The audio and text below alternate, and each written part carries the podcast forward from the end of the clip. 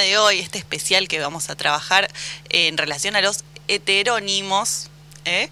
está casi 100% motorizado por eh, Juli. Juli, nuestra, nuestra conductora que eh, es también eh, estudiante de letras y que eh, trajo esta novedad como para, nada, explorar un poco este universo. Así que, nada, vamos a estar trabajando un poco esta esta modalidad de, de escritor está buenísimo. O sea, yo la verdad es que no la conocía demasiado. Sí conocía a Pessoa. Eh, uy, ya estoy spoileando de qué se trata. Pero, Yo ya spoileé boliviano, así que no importa. pero me pareció, me pareció copado. Sí, sí, es como que también para reflexionar un poco sobre lo que es el perfil del artista, cómo se divide de, de, de la persona, ¿no? Como la diferencia entre autor, persona, individuo, eh, y cómo puede tener distintos perfiles de escritura, incluso un mismo escritor. Exacto, diferentes voces, casi una polifonía, ¿no? Claro, se podría decir. Eh, arranquemos explicando qué es un heterónimo. Sí. Viene de la unión de dos eh, palabritas griegas, ¿no? Mm, Teros, que es otro, diferente, y onoma, que es nombre. Entonces significa otro nombre, Otro nombre. heterónimo, ¿sí? Claro, porque hay una diferencia con el seudónimo. O sea, Claro. cuando le contaba hoy a algunas personas eh, sobre este programa, me decían, ah, yo pensé que eso era un seudónimo. Pero no, hay una diferencia, nosotros ahora la vamos a, a contar, porque seudónimo es el nombre falso que usa un autor para enmascarar el suyo propio.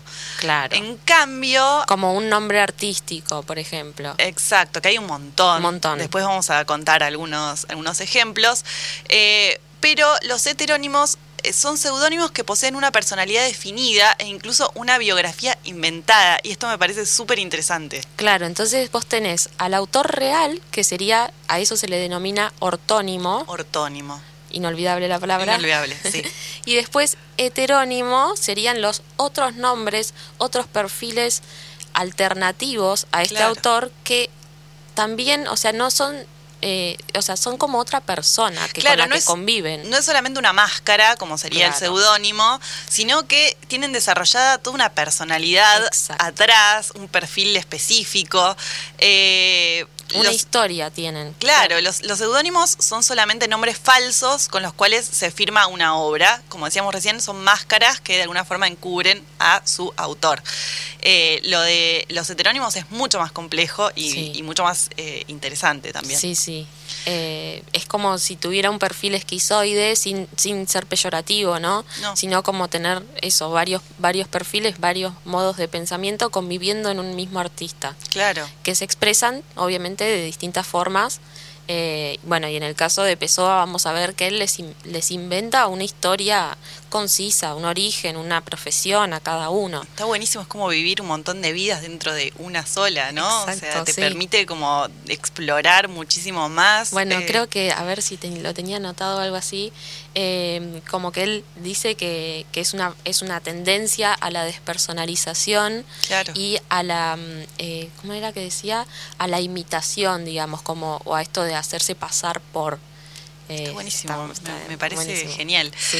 Eh, y bueno, como decíamos recién, en la, en la literatura occidental del siglo XX, uno de los referentes eh, más importantes eh, de, de este movimiento eh, es tal vez el portugués eh, Fernando Pessoa, como comentábamos recién, eh, quien más desarrolló este recurso literario, llegando a crear 70 heterónimos. Un montón. Un de los montón. que hay, o sea, algunos, eran mujeres. Exacto, algunas mujeres. Sí, y nosotros hoy va- vamos a, a ver algunos en particular, creo que solo cuatro, además de Pessoa, como, porque también vamos a, a- a leer un poema de él, Hmm. eh, porque bueno, también eh, es- detrás de esto hay mucha investigación, porque también la particularidad de Pessoa es que publicó muy poco en vida, Claro. Se- el reconocimiento que tuvo fue después de su muerte, que murió temprano. Sí, de hecho él hace una previsión eh, de, de cuándo se iba a hacer famosa su obra. Eh, fue muchísimo antes, después vamos a contar el dato específico, porque le interesaba la astrología, así que andaba haciendo como cálculos astrológicos y él había eh, previsto que su, su boom literario iba a ser, eh, no me acuerdo ahora específicamente el- la fecha, pero fue por suerte eh, porque nosotros lo pudimos conocer muchísimo, muchísimo antes. Ah, bien, buenísimo. Sí, después yo tengo esa información acá. Tenemos un drive donde, donde como buenas ñoñas, tiramos, que hoy eh, tiramos vamos a toda la data. que tiene 12 páginas. 12 páginas, tenemos Una, de todo. una tesina de grado. Sí, sí, tenemos de todo para contarles. Tenemos eh, películas, tenemos poesía, tenemos también ejemplos eh, más actuales. Eh, justo te estaba contando hace un ratito eh, que salió hace muy poco el libro blanco, me pareció una novedad total. eh, que es un libro, lo pueden encontrar en las librerías, creo que ya está disponible, blanco justamente, en la portada no tiene absolutamente nada, solamente el sello de la editorial, creo que lo sacó Planeta con Sixo Real, no tiene el autor, no tiene título, no tiene contratapa tampoco. Nada. Eh, así que no se sabe nada y, y creo que cuando lo mandaron a las, a las librerías había una especie de cartita dirigida a los libreros donde eh, los invitaban a eh, leer la, la obra y nada, y explicaban un poco el, el- el trasfondo de todo esto que me, me pareció también bastante novedoso, así que después vamos a contarles un poquitito más. Ahí estoy buscando. sobre Ay, sí, esto. es todo blanco. Todo blanco, si lo pueden googlear, ponen libro blanco en Google y aparece. Sí. Eh, nada, está, está muy bueno. Yo todavía no lo leí. Tenemos un poco de qué se trata, después les vamos a contar.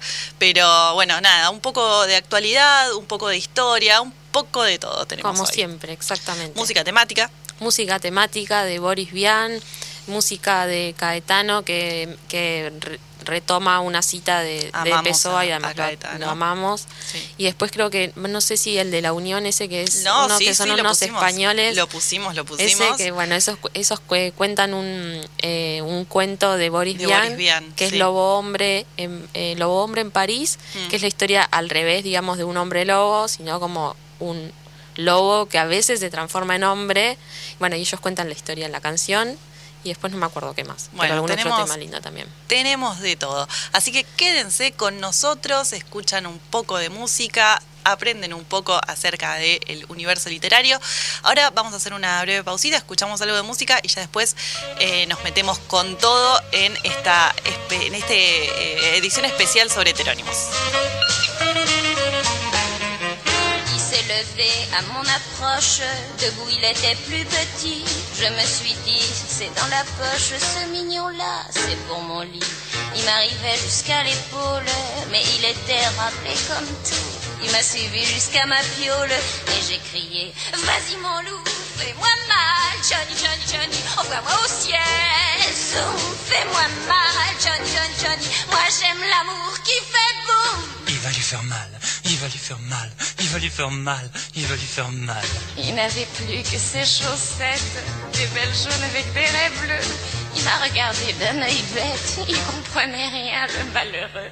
Et il m'a dit l'air désolé, je ne ferai pas de mal à une mouche. Il m'énervait, je l'ai giflé et j'ai grincé d'un air farouche. Me fais-moi mal, Johnny, Johnny, Johnny, je suis pas une mouche. Fais-moi mal, Johnny, Johnny, Johnny, moi j'aime l'amour qui fait boum. Vas-y, fais-lui mal, vas-y, fais-lui mal, vas-y, fais-lui mal, vas-y, fais-lui mal. Voyant qu'il ne s'excitait guère, je l'ai insulté sauvagement. J'y ai donné tous les noms de la terre et encore d'autres bien moins courants. Ça l'a réveillé aussi sec. Et il m'a dit, arrête ton char, tu me prends vraiment pour un pauvre mec. Je vais t'en refiler de la série noire. Ah, tu me fais mal, Johnny, Johnny, Johnny, pas avec les pieds. Si, tu me fais mal, Johnny, Johnny, Johnny, j'aime pas l'amour qui fait bing. Il lui a fait mal, il a fait mal, il a fait mal, il a fait mal. Il a remis sa petite chemise, son petit complet, ses petits souliers. Il est descendu l'escalier en laissant une épaule démise. Pour des voyous de cette espèce, c'est bien la peine de faire des frais. Maintenant j'ai des bleus plein les fesses et plus jamais je ne dirai Fais-moi mal, Johnny, Johnny, Johnny, envoie-moi au ciel. Non mais fais-moi mal, Johnny, Johnny, Johnny. Moi j'aime l'amour qui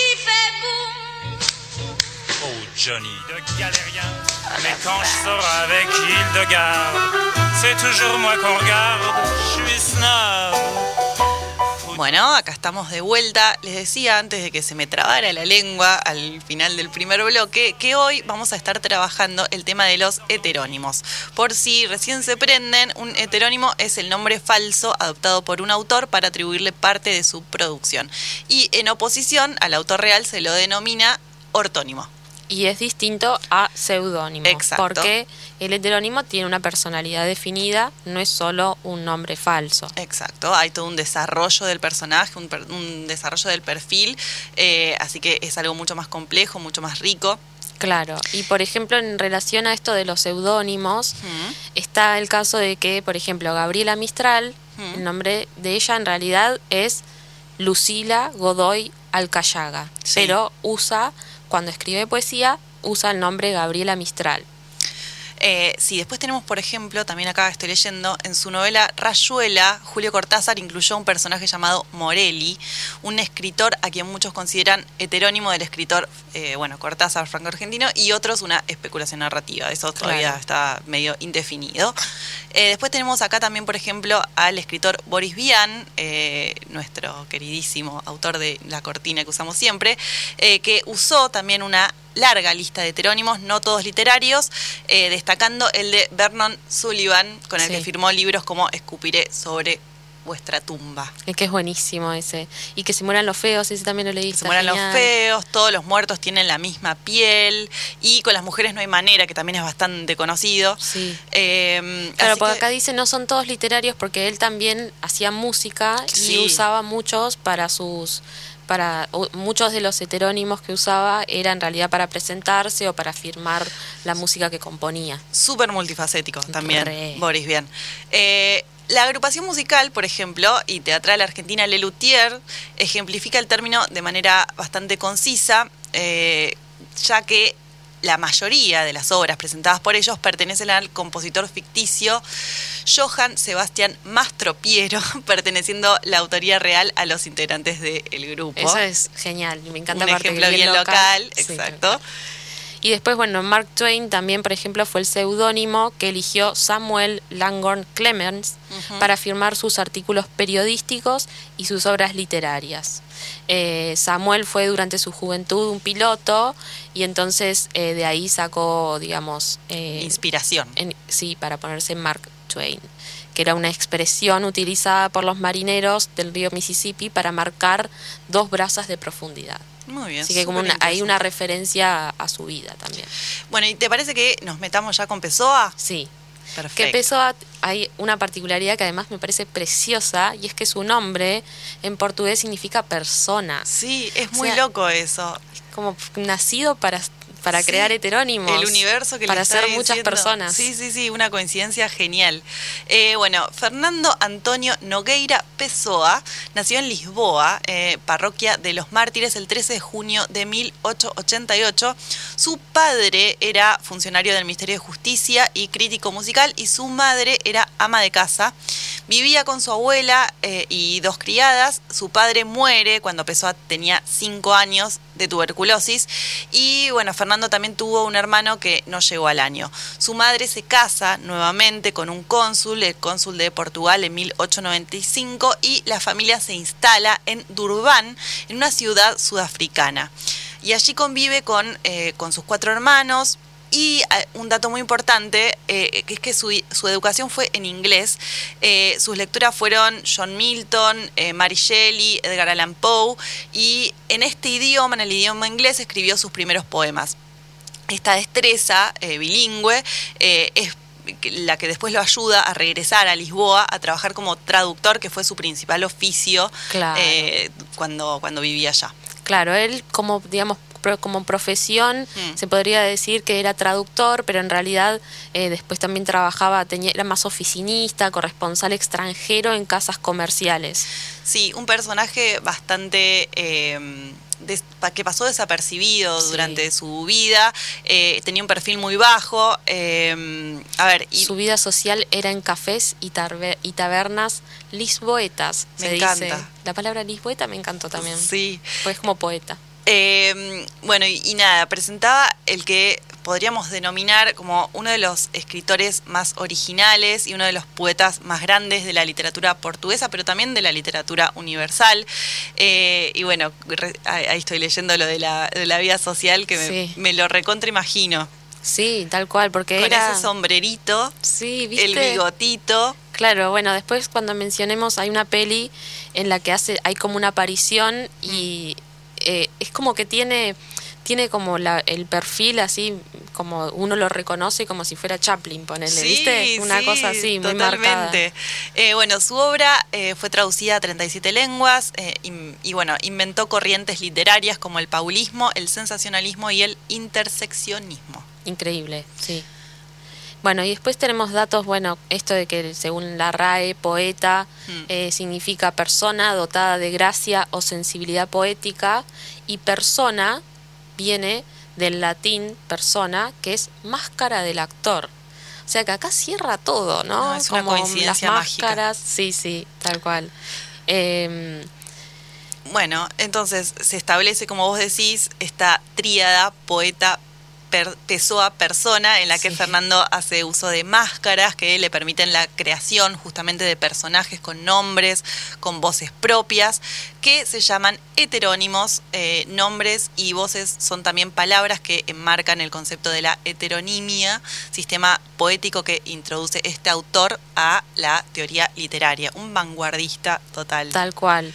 Y bueno, sí, la heteronimia entonces en ese caso, y en, sobre todo en el caso de Pessoa, que tenía 70 heterónimos, era como la fragmentación de, su propia voz en múltiples voces que acompañadas de su propia personalidad, que, las, las creó él.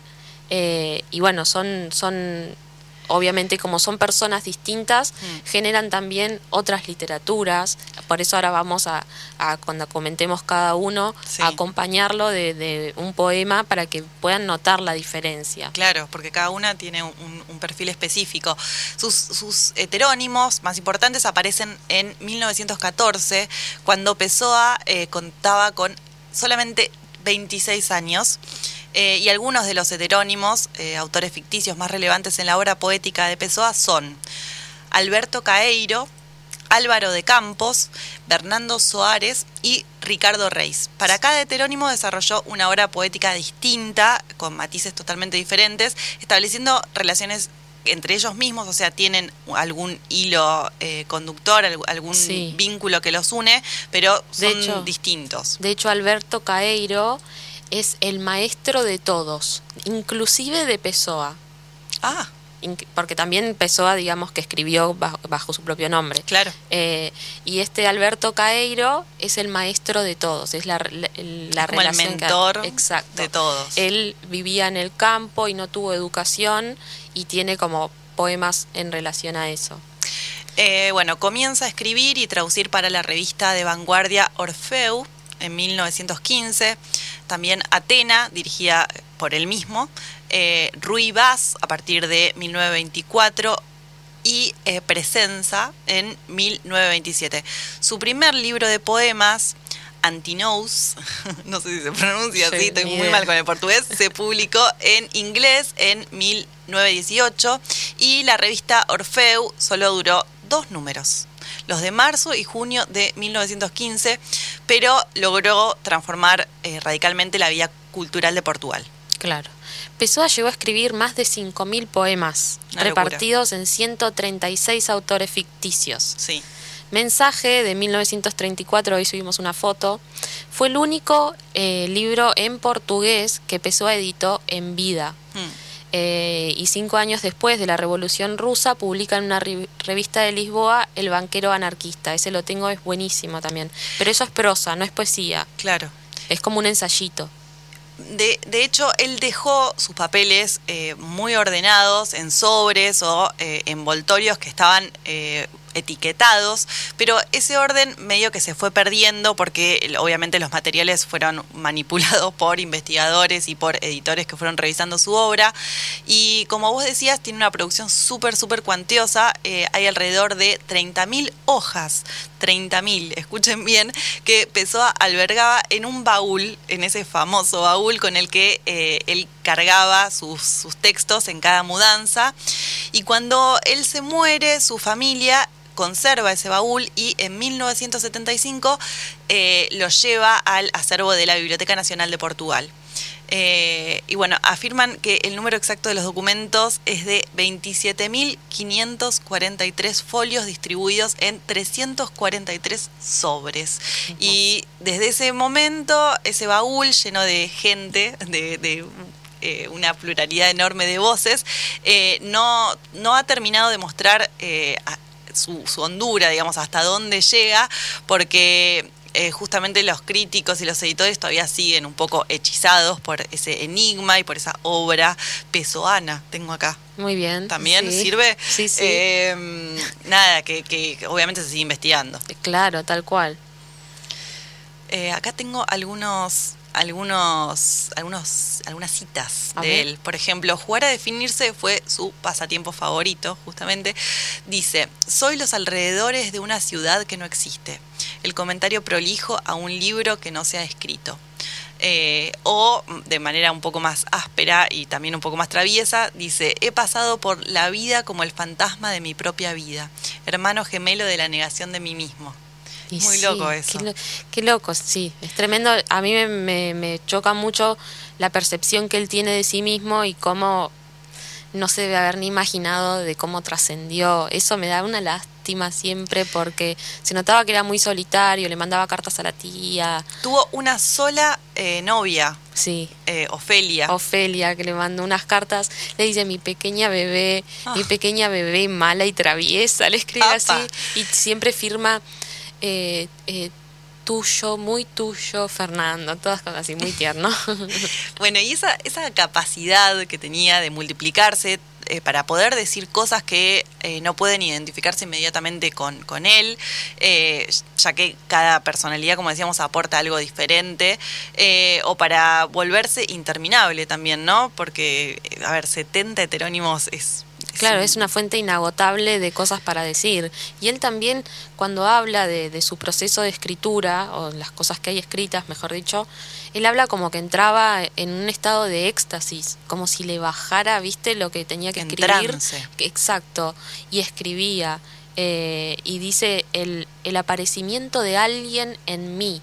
Entonces dice como que estas personas, estos heterónimos, dice, pasan en mí, no son pensamientos míos, sino que pasan a través de mí, como si él fuera un, medium. Claro, un canal. De hecho, sí, de hecho, viste que, o sea, con esto de la astrología, el misticismo, también hay cosas con la masonería, y él cada tanto iba con la tía, iban a, tratar de conectarse con los muertos.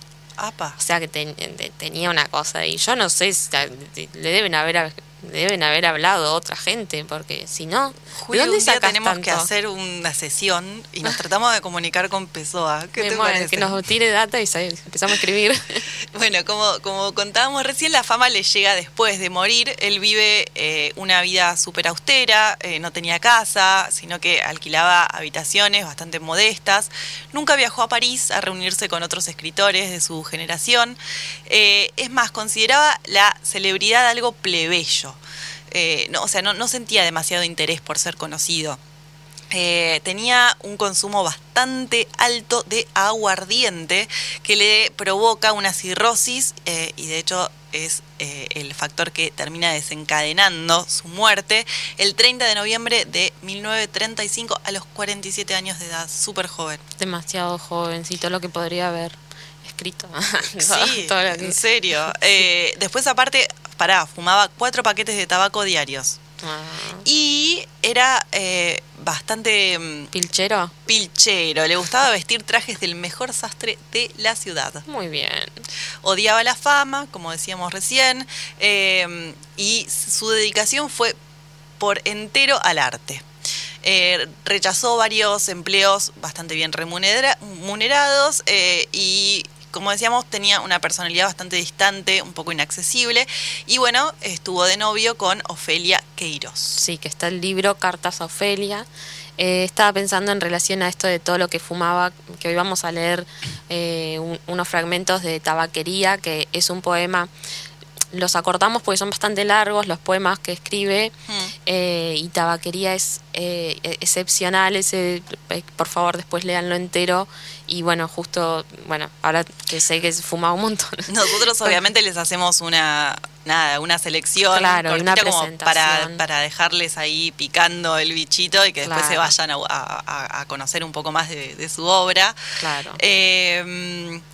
¿Qué más tenemos acá? Tenemos su. A ver, Fernando tuvo relaciones con el ocultismo, como decíamos recién, el misticismo, especialmente con la masonería y los rosacrueses. Sí, los Rosacruces son eh, unas, un- una, una rama de la masonería. Mm. eh, no sé si no son, bueno, no, no, no, no voy a decir, pero sé que es una rama de la masonería, creo que los que son más ortodoxos, más así. Eh, sí, hay un libro de él eh, que tiene así incluso imágenes como de, de hojitas, desde que se ve que han encontrado de manuscritos, y está lleno de símbolos, así por ejemplo de astrología, un montón, Claro. y otros que yo me acuerdo que en un momento hasta saqué un libro de la biblioteca Rivadavia para buscar algunos porque no los, o sea, no, no, no sé de dónde son, puede que sea de masonería o algo así, pero unos símbolos muy extraños y este, estaba en una, después te voy a mostrar de eso, ponía todas cosas así, viste, tipo cuadrante esto, lo otro, viste, todas esas cosas de astrología, yo no entiendo No, nada yo tampoco. y me parece re raro que él se haya involucrado. Claro, él, él tenía la costumbre de hacer consultas astrológicas para, para sí mismo, digamos. Eh, según consta acá en su partida de nacimiento, nació a las 3 y 20 de la tarde, tenía ascendente en Escorpio y el sol en Géminis. Ah, eh, capaz que alguien que, que conoce más sobre el tema eh, tiene idea de qué significa esto. Para mí es Algo de su personalidad. totalmente inaccesible. Significa que vas a escribir eh, cin- 30.000 poemas. Pará, hizo más de mil horóscopos. Sí, porque se los hacía a otras personas, era muy extraño. Eh, en este libro, que es como medio un diario personal, Sí. eh, al- como que también menciona como famosos Claro, y eso. porque dicen que entre sus apuntes se encontraron más de 300 cartas astrales que él hace en inglés eh, y que entre sus apuntes y gráficos hay alrededor de 10.000 referencias sobre el tema. Se ve que le recontra copaba, estaba re manija, Sí, pesada sí. con la astrología. Sí. Eh, y acá tengo el, el dato de cuándo se iba a ser famoso. Dice, a pesar de que él mismo, según sus cálculos astrológicos, pensaba que iba a ser reconocido como poeta en el año eh, 2200. ¿Qué? Claro. Ahora en el 2015, bueno, esta nota es vieja, es del 2015, eh, ahora se cumplen ya eh, 100 años ¿no? de su muerte. Fernando Claro. Pessoa eh, es considerado sin duda uno de los poetas mayores de todos los tiempos. 2200, ¿no? 2200. Nadie va a leer para ese entonces. Menos mal que nos llegó antes. Eh, bueno, entonces, si querés pasemos eh, a la parte de leer más o menos. Dale. Por ejemplo, acá tenemos un primer poema de Ujú. Pessoa, autopsicografía, Sí, y después vamos a leer de los heterónimos y contarles brevemente la historia de cada uno. dale, ¿Arrancó? dale. El poeta es un fingidor. Finge tan completamente que hasta finge que es dolor el dolor que verdaderamente siente. Y los que leen lo que escribe, en el dolor leído sienten duro, no los dos dolores que él tuvo, sino solo el que ellos no tienen. Es así como en los palos de la rueda gira distrayendo a la razón ese juguete de cuerda que se llama corazón. Ay, me encanta porque rima encima. ¿Viste? Este es uno que rima. Los otros no riman, por ejemplo. Eh, bueno, y acá tenemos los cuatro heterónimos más importantes que vamos a describir el primero. El primero de ellos se llama Alberto Caeiro, El maestro. el maestro, el mentor, que nace en 1899. Nunca sale de Portugal. Eh, este maestro, el pagano, es un poeta clásico, quien tiene una visión natural del mundo, el cantor de la naturaleza. Es tal vez el que más se parece a Pessoa, justamente. Hacen parte de su obra eh, poética los poemarios y, bueno, murió de tuberculosis. Sí, eh, una, tengo- una vuelta escribió 30 poemas seguidos en un día, Pessoa, bajo el nombre de este Alberto Cairo, todo sobre el campo. ¡Wow! Sí. Eh, le llegó la inspiración con todo ahí. Sí, estaba, bajó, bajó. estaba poseído. Bueno, y acá tengo un poema para compartirles. Dice así: Hay bastante metafísica en no pensar en nada. ¿Qué pienso del mundo? Yo sé lo que pienso del mundo. Si enfermara pensaría en eso. ¿Qué idea tengo de las cosas? ¿Qué opinión tengo sobre las causas y los efectos? ¿Qué he meditado sobre Dios y el alma y sobre la creación del mundo? No sé, para mí pensar en eso es cerrar los ojos, es no pensar, es correr las cortinas de mi ventana que no tiene cortinas. El único sentido íntimo de las cosas es que no tienen ningún sentido. No creo en Dios porque nunca lo vi. Si Él quisiera que crea en Él, sin duda vendría a hablar conmigo y entraría por mi puerta diciendo, acá estoy. Esto tal vez es ridículo a los oídos de quien, por no saber lo que es mirar las cosas, no comprende a quien habla de ellas con un modo de hablar que el observarlas enseña. Tremendo, me encanta. Me encanta porque esto es algo que menciona bastante, eh, como que Dios en realidad está en la naturaleza, está en todas las cosas. Y bueno, entonces que él, en ese caso, bueno, sí, capaz que cree en Dios, pero que para él está eso, en los detalles, en, la en observar. Aparte me encanta, como dice, sin duda vendría a hablar conmigo si quisiera que crea en él. O sea... Es que yo siempre pensé lo mismo, dale, tanta duda bajar, hermano, hacer una señal, viste, una, una Dios señal. Bueno, y el siguiente heterónimo es Álvaro de Campos, este es más vanguardista, medio futurista. Sí. Nació en 1890, ingeniero naval. Eso que sea ingeniero se relaciona mucho con que lo que escriba sea del futurismo, también hasta en eso lo pensó, increíble. Amante del desarrollo de la tecnología, viajó a Oriente en busca de inspiración, vivió en Inglaterra y regresó a Portugal. Mm. Recordemos que todo esto lo inventa Pessoa. Sí, sí, sí, son personalidades totalmente inventadas. Eh, Álvaro de Campos lo definen dos palabras, exceso e irreverencia. Su poética está marcada por los versos libres, en ocasiones sin puntuación.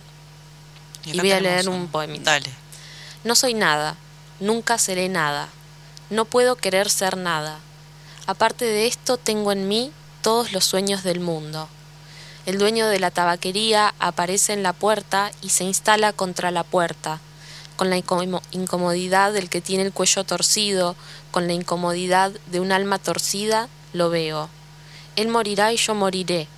Él dejará su rótulo y yo dejaré mis versos. En un momento dado morirá el rótulo y morirán mis versos. Después, en otro momento, morirán la calle donde estaba pintado el rótulo y el idioma en que fueron escritos los versos.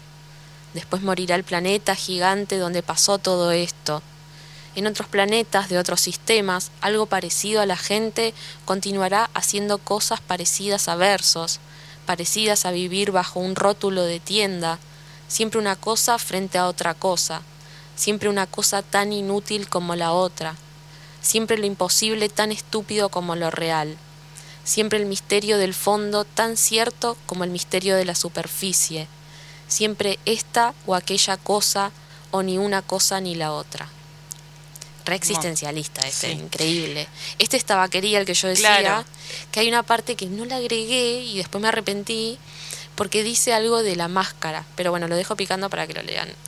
para que lo googleen. Sí.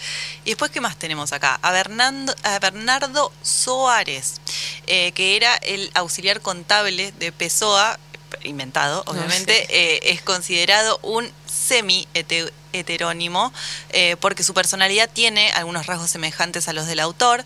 Eh, Soares es un Pessoa íntimo y también afligido, es el autor de eh, Libro de Desasosiego, una de las obras más importantes del siglo XX, y buena parte de ese libro es la autobiografía de, de Fernando Pessoa, pese a que él lo firmó con el seudónimo de Bernardo Soares.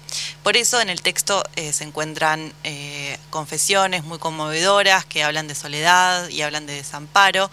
Eh, de uno de los pasajes eh, muy íntimos dice, Siempre fue mi deseo resultar agradable a los demás y mucho me ha dolido que siempre me fueran indiferentes. Huérfano de fortuna, tengo, como todos los huérfanos, necesidad de ser objeto de afecto por parte de alguien. Soy un solitario súbito que se reconoce desterrado donde siempre creyó ser ciudadano. En lo más íntimo de lo que pensé no fui yo. No, es re triste. Es re triste. Sí. Y el cuarto de sus heterónimos es Ricardo Reis. Mm. Eh, este también es más eh, clasicista. Eh, nació en Oporto el 19 de noviembre de 1987. Es un médico que por sus convicciones monárquicas lo, se exilia a Brasil. Es un, poema, un poeta neoclásico inspirado en el poeta latino Horacio. Mm. Su obra poética está conformada por 127 odas breves. Fíjate que uno rimaba, el otro era como poesía en prosa, el otro es prosa directamente, Sí. y esto son odas. Eh, dice, el Premio Nobel de Literatura José Saramago escribió una novela sobre este heterónimo titulada El año de la muerte de Ricardo Reis. Y acá tengo un pequeño poemita para leer de él. Nada queda de nada, nada somos. Nada queda de nada, nada somos. Al sol y al aire libre un poco nos atrasamos, por lo irrespirable de la tiniebla que pesa sobre nosotros, por lo húmedo de esta tierra impuesta. Cadáveres aplazados que procrean, leyes decretadas, estatuas vistas, odas ya escritas, todo tiene su color. Si nosotros, carne, al que un íntimo sol brinda sangre, tendremos un ocaso, ¿por qué no ellas? Somos cuentos contando cuentos, nada. Que ese final, somos Me cuentos contando cuentos, nada. Sí, sí, es, es espectacular. Sí. Eh, bueno, esto ha sido eh, un- una pequeña reseña de eh, la obra de, eh, de Fernando Pessoa.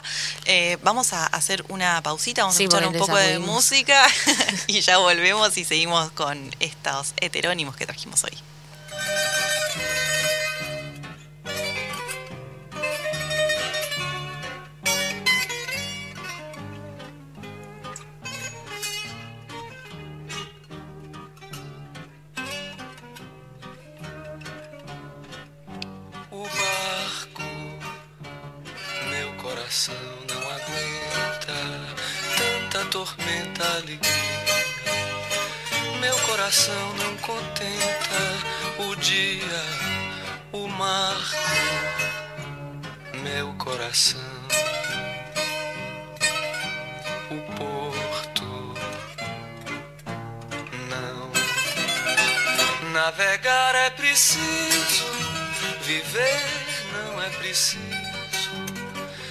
Navegar é preciso, viver não é preciso.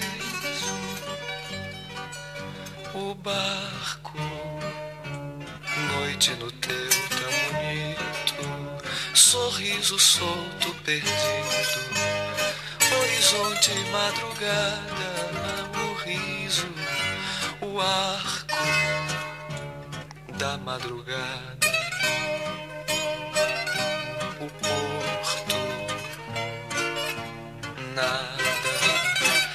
Navegar é preciso, viver não é preciso.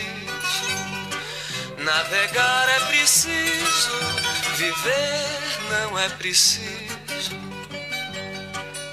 O barco o automóvel brilhante, o trilho solto, o barulho do meu dente em tua veia, o sangue, o charco, barulho lento, o porto, silêncio. Navegar é preciso, viver não é preciso. Navegar é preciso, viver não é preciso. Navegar é preciso, viver não é preciso. Navegar é preciso, viver não é preciso. Navegar é preciso, viver não é preciso. Navegar é preciso, viver.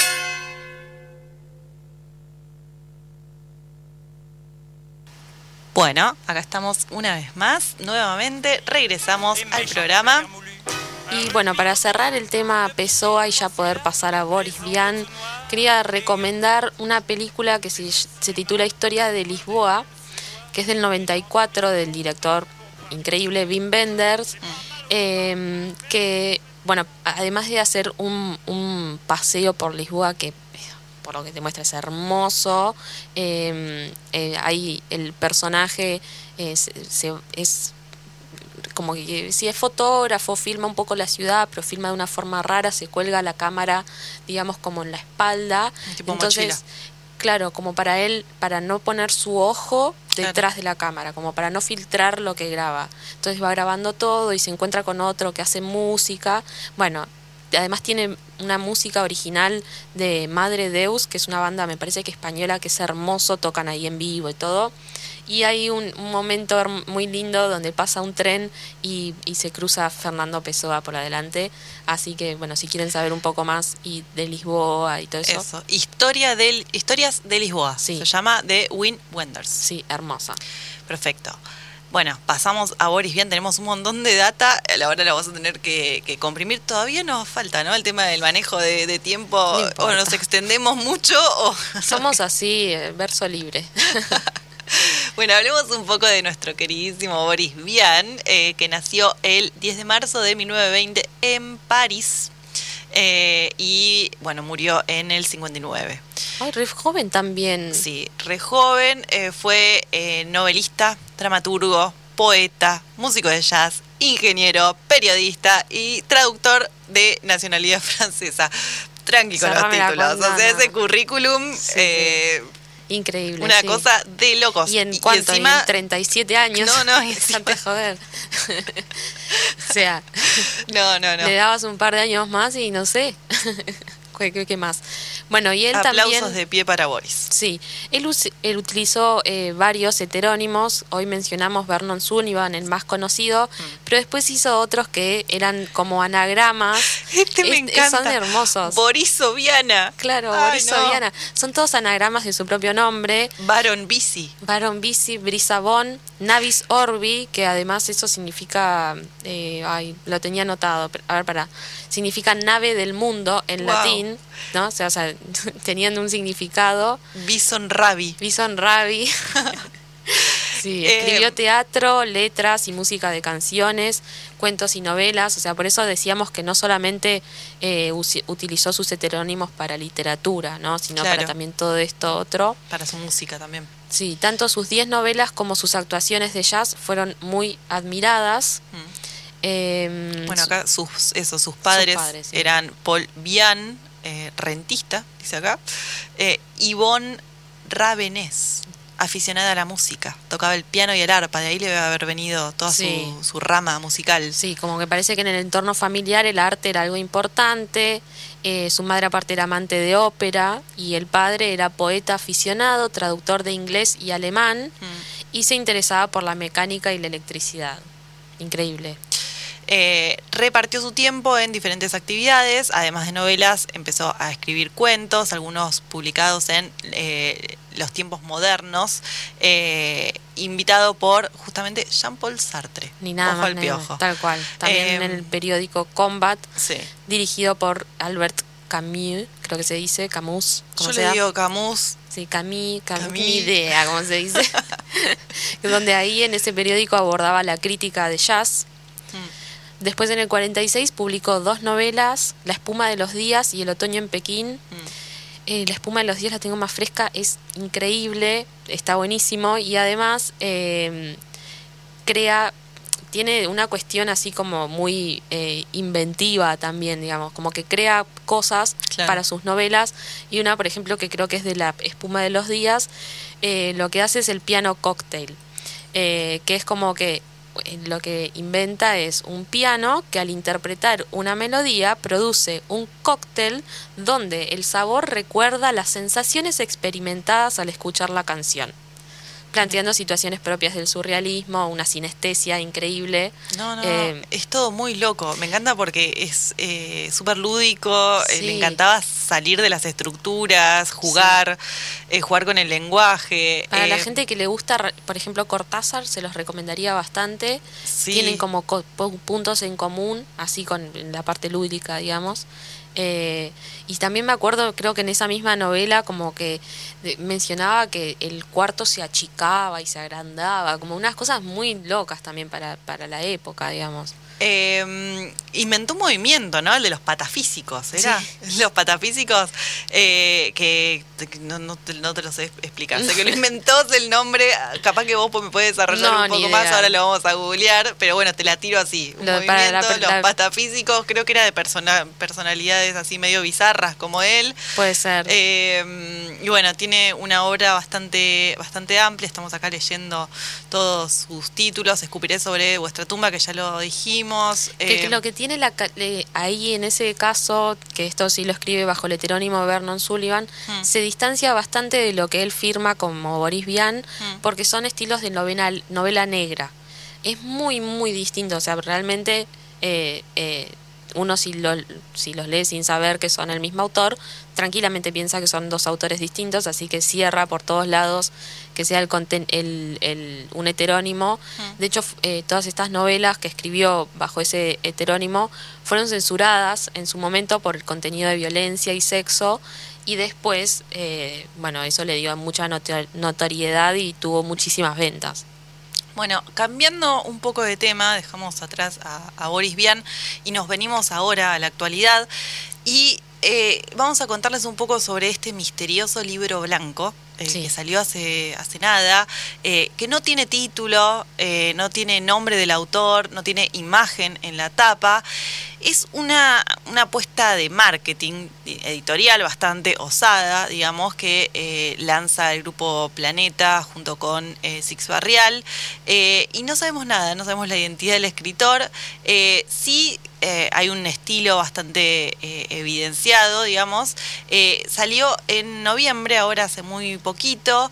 y bueno, como les decía, es una publicación de una novela que tiene la tapa absolutamente blanca. lo único que encontramos es el sellito de... la editorial. Hasta ahora cuesta 1.590 pesos y los ejemplares fueron distribuidos con una carta eh, para los libreros eh, que tienen que pasar la prueba, digamos, de vender el libro blanco. Claro, porque ¿cómo Claro, lo vendés, sí. no? Eh, y bueno, nada, eh, dicen que por unas semanas va a permanecer la incógnita sobre la cantidad de lectores que aceptan ese, ese desafío de leer una novela sobre la que no tenemos ningún dato, eh, que, datos que, como lector consideramos como esenciales, ¿no? A la hora de elegir un libro, de comprar un libro. Ay, ¿te imaginas que podríamos decirle a la de Planeta que nos mande? Viste que cada tanto manda y que cuando salga... Yo le pedí hoy, me dijo que capaz que me lo consiguen digital, vamos a ver, Ay. pero yo lo quiero leer, a mí me, me- Sí. me comp- yo compro. Ay, además imagínate que cuando se devele el autor, hacemos una entrevista. Mirá, y tengo acá la- un pedacito de, de la carta con la que iba dirigido el libro a los libreros. Eh, dice, hola. En un mundo regido por algoritmos que nos conducen a lo que se supone que deseamos a partir de datos sobre nuestras preferencias, los invitamos a una cita a ciegas. Me parece espectacular la forma en la que está planteado. Este libro, sin autor, ni título, sin imagen de tapa, ni texto de contratapa, del cual solo diremos que es una novela, eso sí lo sabemos, establece con sus lectores un pacto de confianza que encierra una incógnita a develar. La clave, eh, se afirma, está en la propia historia narrada en la novela.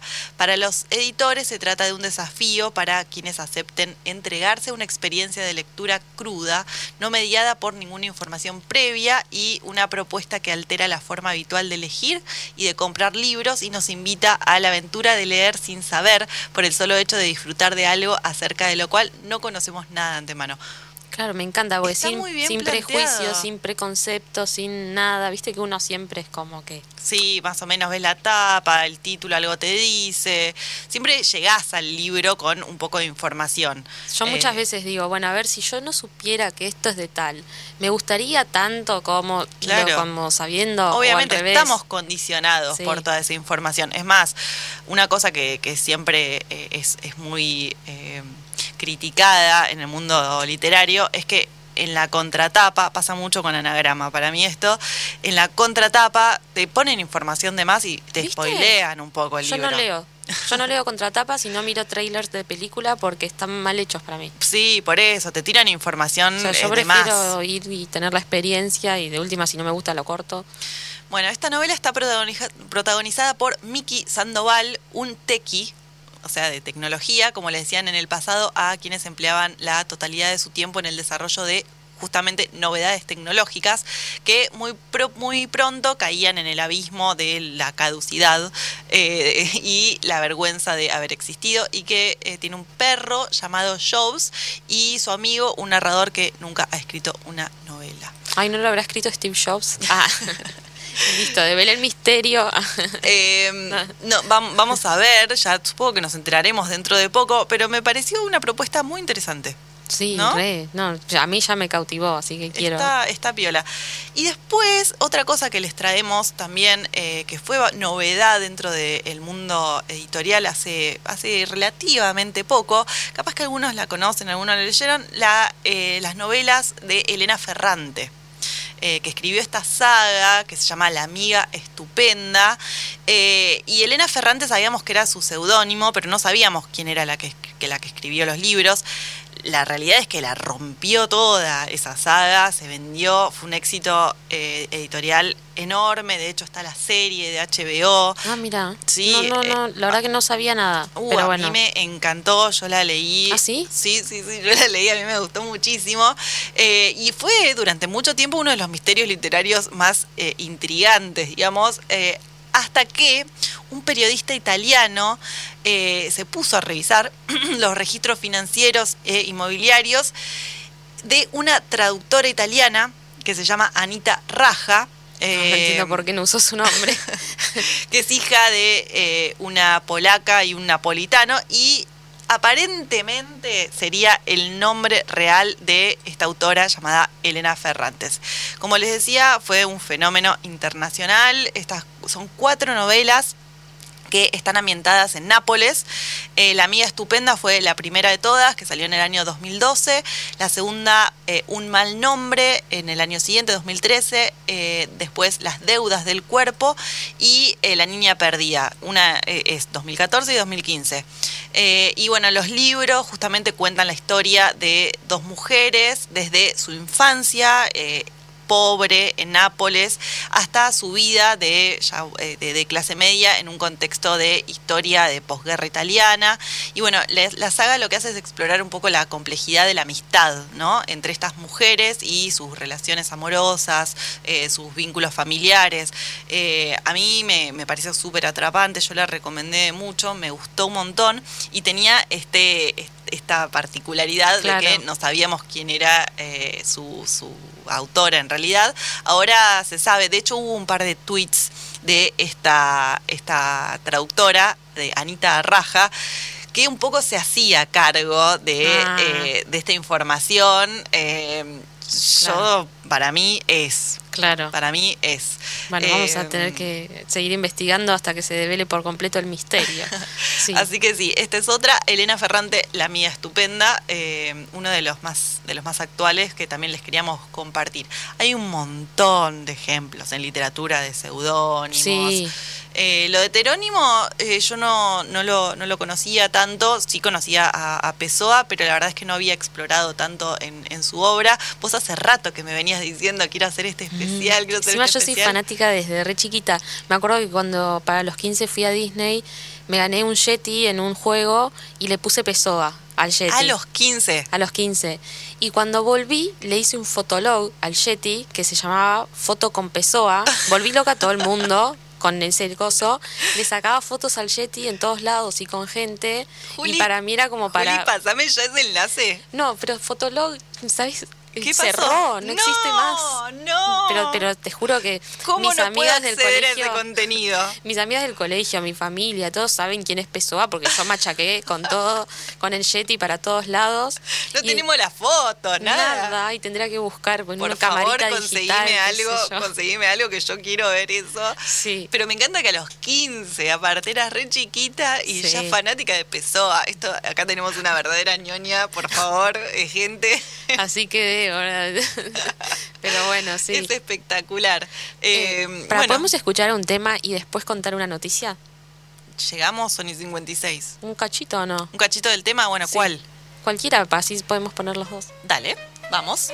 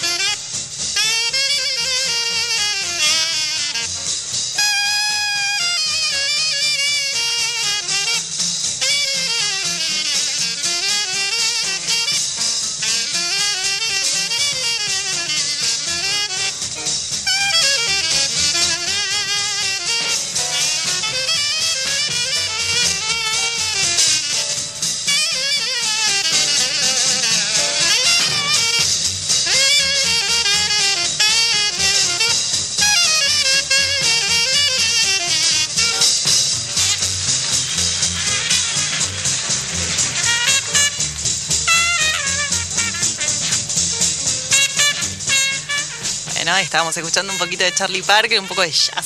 Sí. Está bueno. Eh, Juli, ¿vos querés dar la noticia? Sí, quería. hice todo este. todo ir a un tema para Un generar suspenso. un misterio.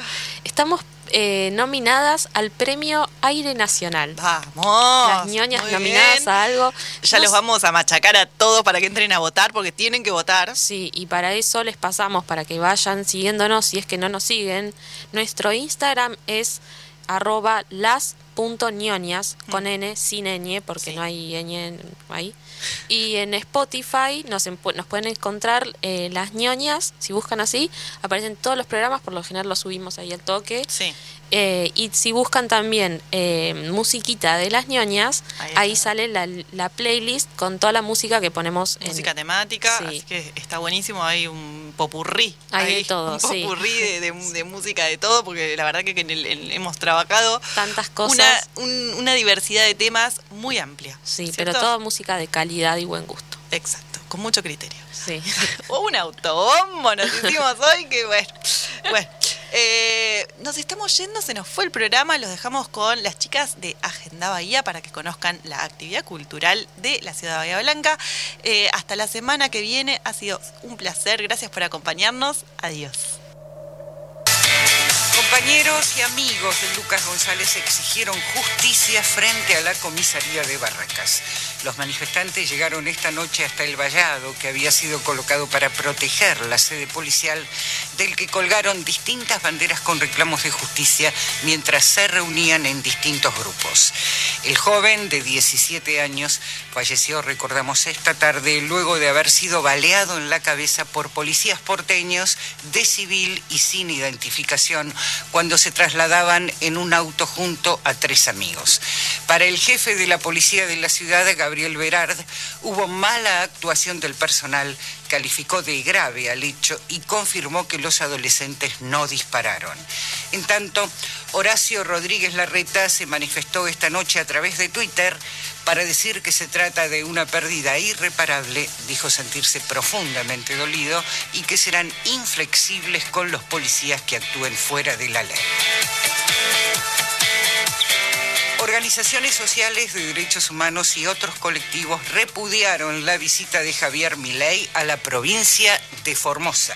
En un documento llamado Fuera mi ley de Formosa, organizaciones políticas, sindicales, sociales, de derechos humanos, feministas, del colectivo LGBT, más mujeres y hombres formoseños, expresaron su enérgico repudio y consideraron persona no grata al dirigente fascista Javier Milei en su arribo a la provincia de Formosa. En este marco, el escrito señala que Milei es un personaje que nos debe alertar porque se esconde detrás del discurso de la antipolítica y en realidad representa las ideologías más oscuras de la política, como el fascismo, el clasismo, el racismo, la xenofobia, con tintes homoodiantes y transodiantes, además de ser un negacionista de los crímenes de lesa humanidad cometidos durante la última dictadura cívico-militar en nuestro país, sostiene el escrito.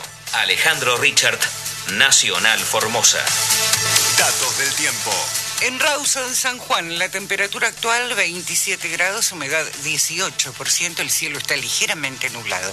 Aquí en Buenos Aires, con cielo despejado, la marca actual 22 grados 4 décimos, humedad 42%. Informó la radio pública en todo el país. Más información de nuestras 49 emisoras en toda la Argentina. Radionacional.com.ar Nacional Bahía Blanca, el aire nuestro de cada día. Para prevenir el coronavirus es importante recordar lavarse las manos con jabón, estornudar y toser en el pliegue del codo, no llevarse las manos a la cara, ventilar los ambientes y limpiar la superficie de los objetos que se usan con frecuencia. Ante síntomas como fiebre con tos, con dolor de